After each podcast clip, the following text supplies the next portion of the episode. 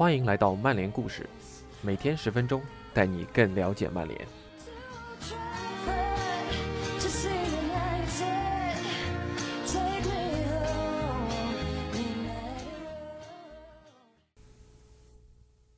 今天的曼联故事承接昨天，我们的故事主人公仍然是曼联传奇中卫维蒂奇。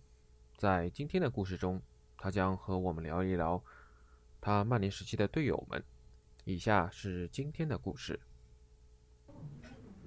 餐厅的阿根廷服务员走过来，用英语对我们说：“对不起，打扰一下，厨房马上要关火了，你们还要再来点甜品吗？我们有在阿根廷非常受欢迎的一款甜饼，这是阿根廷特有的。”但维蒂奇似乎并没有被说服。你们有黑巧克力吗？这位三十七岁的前曼联、国际米兰和塞尔维亚中卫问道。我们有一款巧克力蛋糕。服务员回答说：“我要那个，还要一些冰淇淋。”现在已经过了午夜，在米兰市中心维蒂奇推荐的阿根廷牛排餐厅里，衣着优雅的顾客们早已纷纷离去，但他还没有准备要回家。我们可以在拐角处再喝一杯。那有一两个地方还开着，他说。维蒂奇并不想接受采访，他不喜欢谈论自己，宁愿别人谈论他。他不想让自己的声音或面孔出现在任何地方。他就是他，总是相信自己的生活方式。他没有公关顾问，也不用什么公关策略，就连赞助商们的求见也被拒绝了。他已经拿到了欧足联的徽章。正等着成为一名足球教练，但仅此而已。他只是在等待一个对他和他的家人来说都合适的俱乐部或国家队的报价。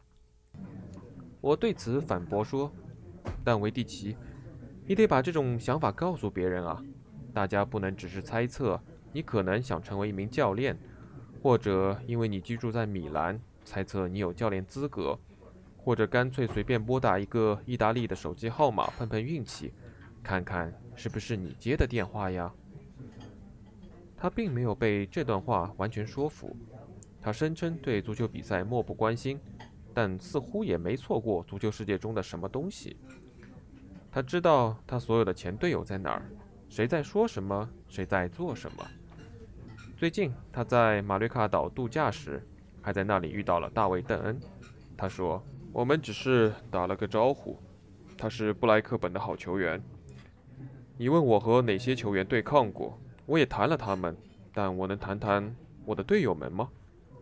我更了解他们，因为每天训练我都在和他们进行对抗，而且他们都是不错的球员。他先从鲁尼开始说起。我第一次见到他时，还以为他在跟我说德语，我听不懂他的口音。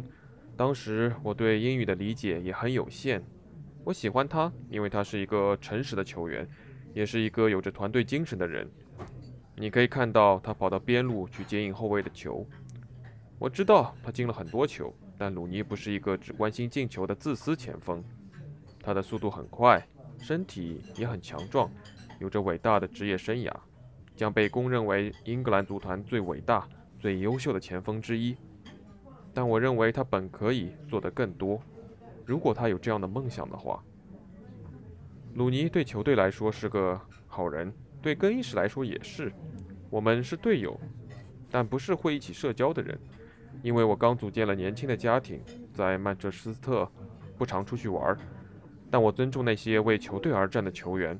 鲁尼就是这样的人。二零零八年，维蒂奇在曼联夺得欧冠时。曼联的前锋包括鲁尼、特维斯、萨哈和 C 罗。他说：“C 罗是我整个职业生涯中遇到过的最职业的足球运动员。他很有天赋，有一个伟大的梦想，一个宏大的愿望和宏大的目标。他从未停止逼近自己的极限，他也永远不会停止的。我非常尊重这一点。我每天在训练中都要盯防他，他的技术很好。”可以用右脚射门，也可以用左脚投球，同样出色。他总是努力发展自己，提高自己。最让我印象深刻的是，当你还只是个二十一岁的孩子时，你能知道多少？就像 C 罗在曼联时那样，他知道的是，在训练后他会加练更多的任意球和带球，然后回家再做拉伸和做更多的健身。他的一切成功都是应得的。维蒂奇下一个选择谈论的对象可能会令人吃惊。他说：“我必须提到萨哈。我知道他有很多的伤病，但他是我非常钦佩的一个人。他是一个顶级前锋。我发现和他对抗是一个很大的挑战。范尼，我曾经和他一起踢过一段时间。他是一个伟大的终结者，在禁区内很厉害。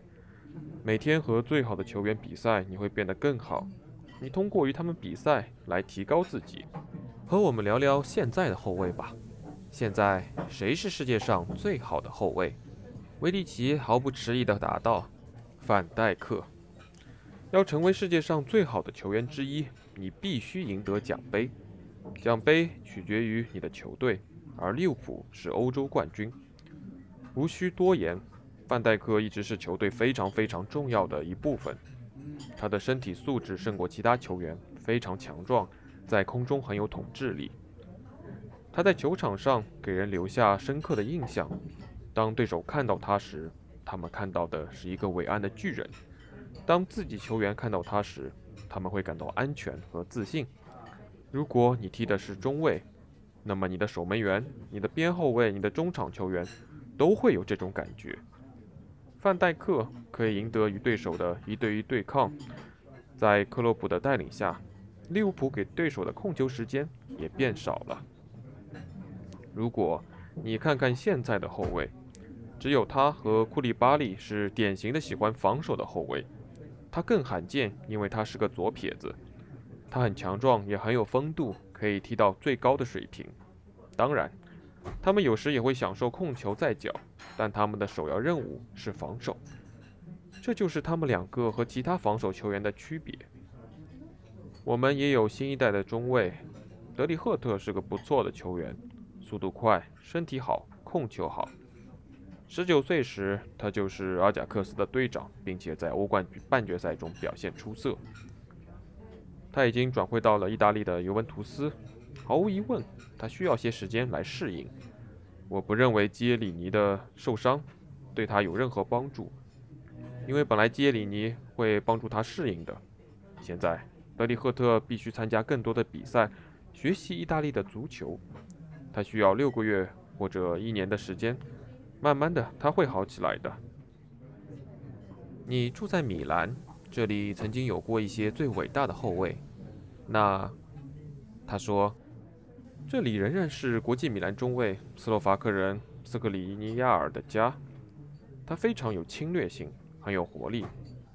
他已经二十四岁了，但应该学会更好的阅读比赛，去理解球将会去向哪里，而不是总是追着球跑。我看了很多比赛，意大利的和英格兰的。我不常去现场看球，但我带着我的家人去了意大利东北部。看塞尔维亚的 U21 国家队，他们获得了参加 U21 欧洲杯的资格。过去的话，开车大概要五个小时吧。我想让他们看看塞尔维亚。我们一直都有优秀的年轻球员，这是人尽皆知的。塞尔维亚人对训练充满渴望。也许我们没有像其他国家那样好的设施，但我们有每天都要证明自己的好心态。现在你还想谈谈其他伟大的后卫吗？你还想要听更多的，是吗？是的，来吧，你问的比我多，那可不是什么好新闻。他笑了，录音机也停了下来。几天后，我收到了一条消息，维蒂奇打了过来。那是一个九月的早晨，他刚把孩子们送去了学校。他说：“我忘了提范佩西。”我都不知道我有多么想念他。他的到来对我们上一次夺冠产生了很大的影响。这种影响从他离开阿森纳加盟曼联后就产生了。我们当时就想，他来了相当于多了二十个进球啊，而我们的争冠对手就少了二十个。我们很认真的想马上从曼城那儿把联赛冠军拿回来。我们知道他有多棒，因为我们都和范佩西踢过很多次比赛。他是一个优雅的球员，左脚特别棒，他可以在狭小的空间里闪展腾挪，在进攻三区也踢得非常有效。他的射门比我之前任何一个队友的都要出色。让我来解释一下为什么范佩西的射门会如此犀利。这是因为他可以隐藏自己的意图，他有时候直接打门，有时候他假装挡门，但实际上没有。这对后卫来说是一场噩梦，尤其当他从你的右边发起进攻。对阿森纳的比赛中和他对抗一直都很艰难，他们移动频繁，在小范围内能踢出多个二过一。范佩西在这里是最完美的，而且他是一个无私的球员。能为他周围的人创造机会。他在那个赛季对曼联来说是完美的，特别是在客场比赛中，我们需要更多打出反击的时候，他是这一方面的高手。在我们之前的晚餐上，曾提到了特维斯的名字，但维蒂奇选择不展开话题。他现在在电话里说：“他练得不凶，都不怎么动。他不是一个努力工作的人，但在比赛中是一个魔鬼。”他追着对手，让他们很难受，而且不给他们控球在脚的时间。特维斯球技高超，打进过许多重要的进球。还有一个人，维蒂奇坚持应该出现在这群前锋的讨论之中，那就是贝尔巴托夫。他说：“还有贝巴，我必须提到他。他踢的是九号位，但更喜欢给其他球员创造机会，而不是自己得分。这是他的心态。”但他也变得更多的自己得分，他为我们做得很好，是最高水平的前锋。他带给全队平衡，能把球往前推进，技术也非常出众。我们来自世界上的同一个地方，配合默契。但我喜欢在训练中踢他。他不喜欢艰苦的训练，所以我就踢他。这是我刺激他做的更多的方式。他是一个我在对抗时会更有侵略性的球员。怀念踢人的日子吗？他回答说：“我不喜欢踢人，我吃的红牌不多，除了对利物浦的那几张，那些不算。”维蒂奇作为曼联球员，在对阵利物浦的比赛中四次被红牌罚下，而在2008年9月至2009年10月的十三个月里，他就吃到了三张红牌。对此，他补充说：“我不是恶意犯规，也没有造成很大的伤害。”也许我们会头脑发热，我们可能会受伤，但我觉得这并没有什么。你想当一名教练，那你准备好当教练了吗？我生来就准备好了。